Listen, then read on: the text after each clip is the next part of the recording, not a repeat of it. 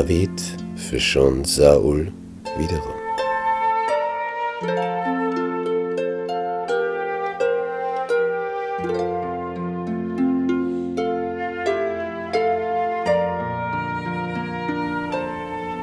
In der Geschichte mit Abigail hat David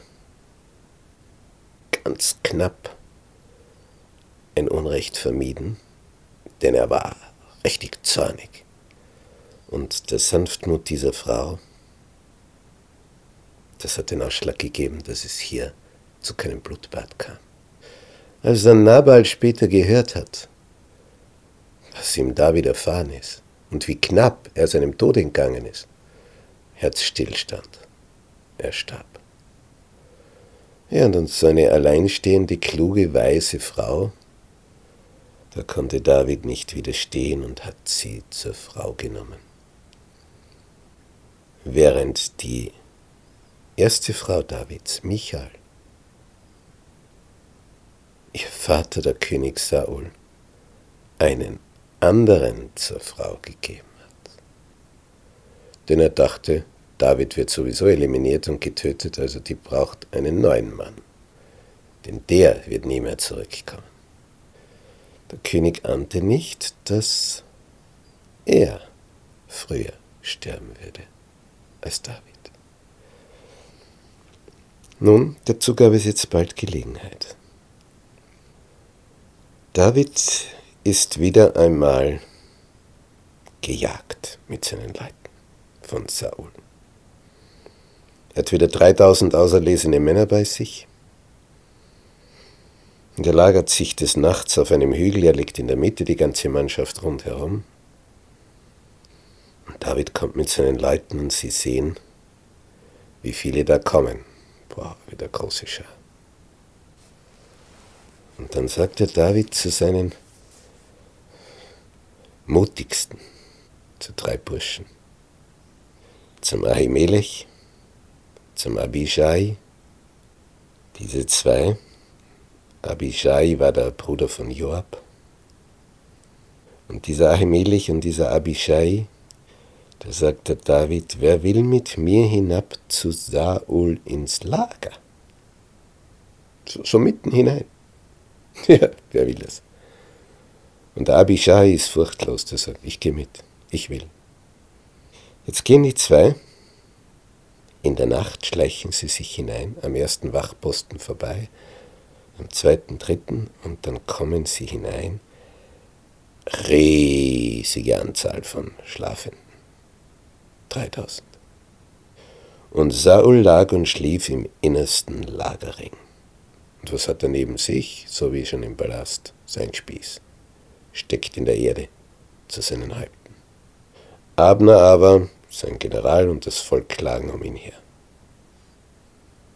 Abishai flüstert zu David. Nun hat Gott deinen Feind heute in deine Hand gegeben. Ich will ihn nun mit seinem eigenen Speer an den Boden spießen. Mit einem Mal, dass es keines zweiten mehr bedarf. Tu ihm nichts zuleide.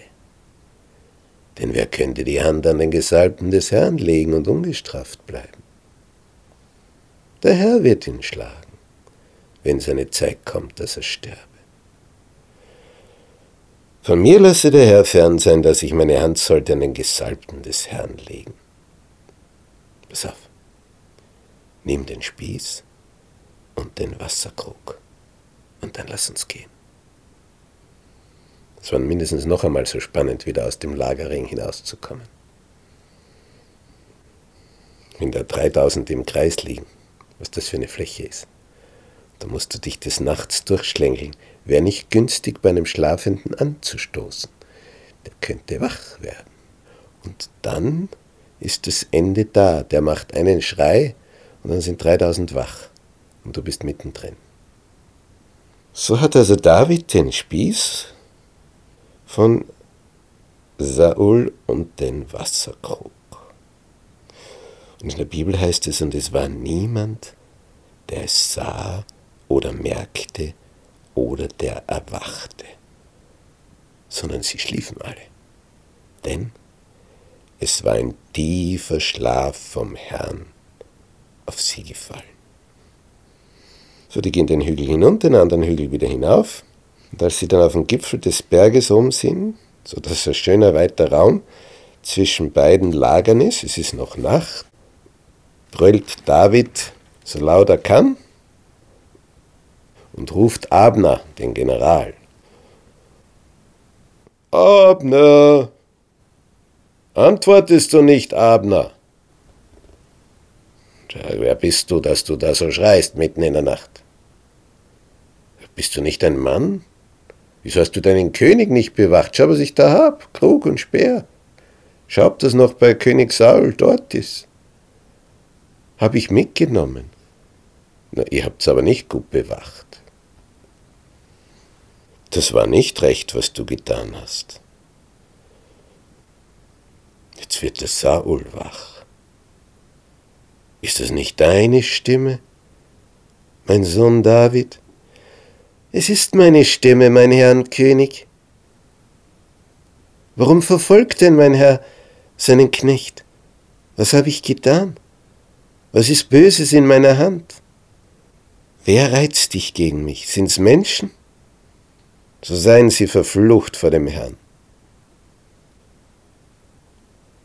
Denn der König von Israel ist ja ausgezogen zu suchen einen einzelnen Floh, wie man ein Rebhuhn jagt auf den Bergen.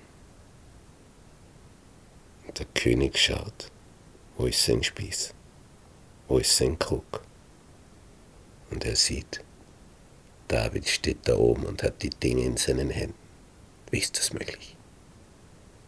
Der hätte mich töten können. Und der König erwidert,